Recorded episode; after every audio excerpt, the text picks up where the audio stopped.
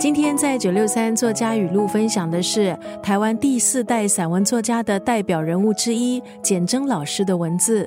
简真老师在念台大中文系的时候，出了他的第一本散文集《水问》。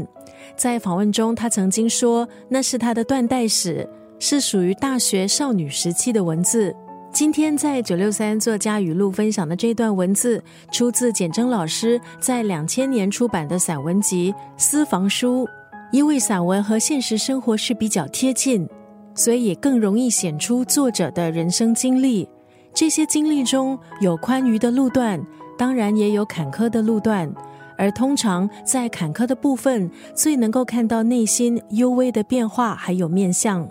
作为一位散文作家，简真老师觉得写出内心的事，其实并不需要特别大的勇气。因为他觉得写作的人必须要处理的就是真实内心的事情，是感受的事情，也是伤痕的事情。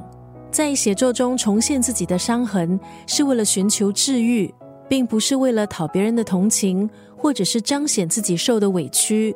在写作中重现自己的伤痕，是为了呼唤那些跟你一样带着同等伤痕的人，一起来寻找治愈的方法。今天在空中就要分享简真老师的这段文字，出自《私房书》这本散文集。人生如果尝过一回痛快淋漓的风景，写过一篇杜鹃题写的文章，和一位赏心悦目的人错肩，也就足够了。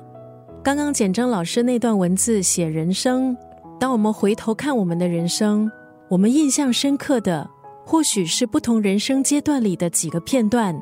这些片段或许没有什么惊心动魄，但是经历某件事、遇见某个人，确实可以改变我们的一生，也成为人生重要的印记。今天在九六三作家语录分享的是台湾作家简真老师私房书当中的这一段话：人生如果尝过一回痛快淋漓的风景，写过一篇杜鹃题写的文章，和一个赏心悦目的人错肩，也就足够了。